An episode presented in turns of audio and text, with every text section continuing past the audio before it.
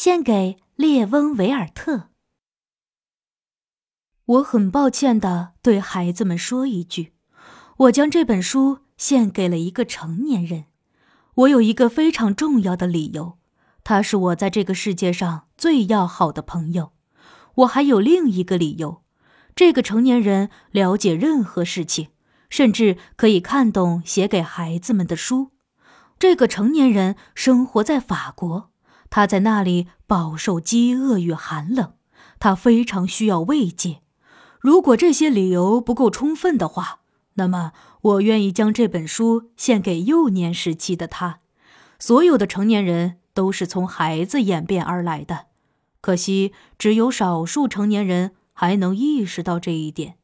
因此，我将题词做了修改，献给还是小男孩时的列翁维尔特。